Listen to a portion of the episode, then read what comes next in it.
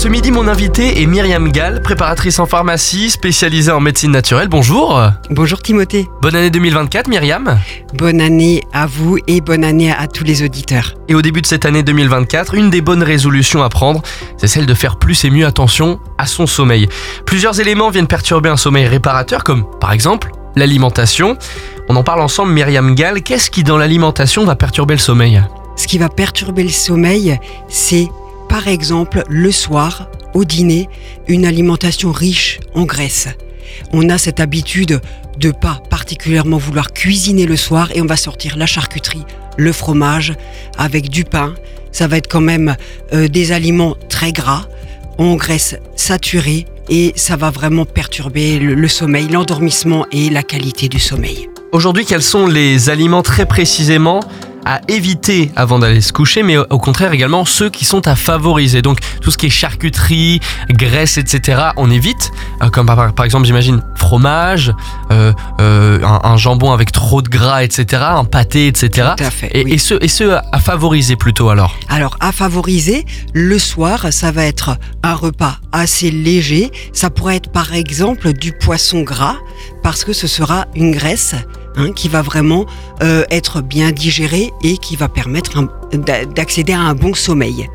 À côté de ça, ce qui va être important, c'est d'instaurer vers 16h30, 17h, un goûter qui va réellement faire une différence pour le sommeil. En tant qu'adulte ou enfant, un goûter mis entre 16h30 et 17h, ça c'est intéressant. Adulte ou enfant, ça va être à adopter pour les plus jeunes et pour les adultes. Et qu'est-ce qu'on retrouve dans cette collation, ce goûter alors? On va trouver une collation où il y a un acide aminé, le tryptophane, dont les études ont montré qu'il favorise vraiment un meilleur sommeil. On le trouve dans le chocolat noir, mmh. on va le trouver dans les noix, euh, les amandes, et on va accompagner ça d'une banane, par exemple, parce qu'il faut ce tryptophane et il faut quand même un petit peu de sucre pour qu'il soit bien utilisé par l'organisme.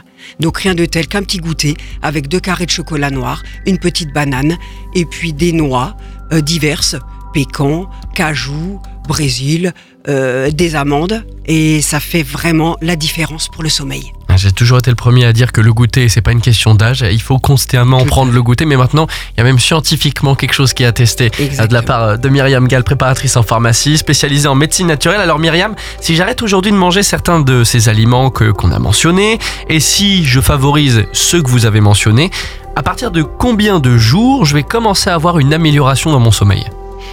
Si vraiment on faisait ces erreurs répétées, sous un à deux jours, le fait de vraiment adopter ces bonnes habitudes, on aura déjà une différence assez rapide. Mais elles ne suffisent pas seules, il faut aussi changer d'autres habitudes à côté. On s'intéresse maintenant aux plantes qui favorisent un sommeil réparateur, puisqu'il existe des plantes qui aident à s'endormir plus facilement et à mieux dormir. Alors Myriam, on est d'accord, on parle pas de fumer ces plantes, il n'est pas question de les consommer sous forme de fumette. Non, tout à fait, non, pas du tout, ce sera sous forme d'infusion. Un thé, une tisane d'une plante spécifique est donc un excellent moyen pour trouver facilement le sommeil et pour s'assurer d'une bonne qualité de sommeil. Et là encore une fois, Myriam, à partir de combien de minutes l'effet est manifeste dans l'organisme? Alors, l'effet peut être assez rapide, mais pour moi, ce qui est vraiment important, c'est qu'on accompagne cette prise de tisane de petites habitudes qui vont favoriser également le sommeil.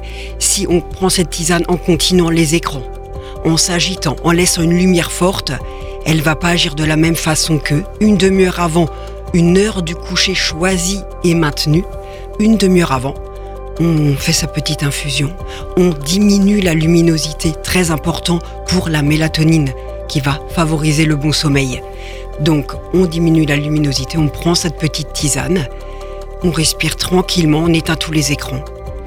Et là, sous une demi-heure, la tisane peut avoir un effet vraiment bénéfique, on sent un relâchement, une relaxation, et on peut alors s'orienter vers le lit à l'heure choisie. Donc finalement, en tant qu'adulte, parce qu'en tant qu'enfant, euh, mettre des habitudes en place, faire ou plutôt imposer des habitudes à son enfant, faire en sorte qu'il obéisse, d'aller se coucher à telle heure, etc.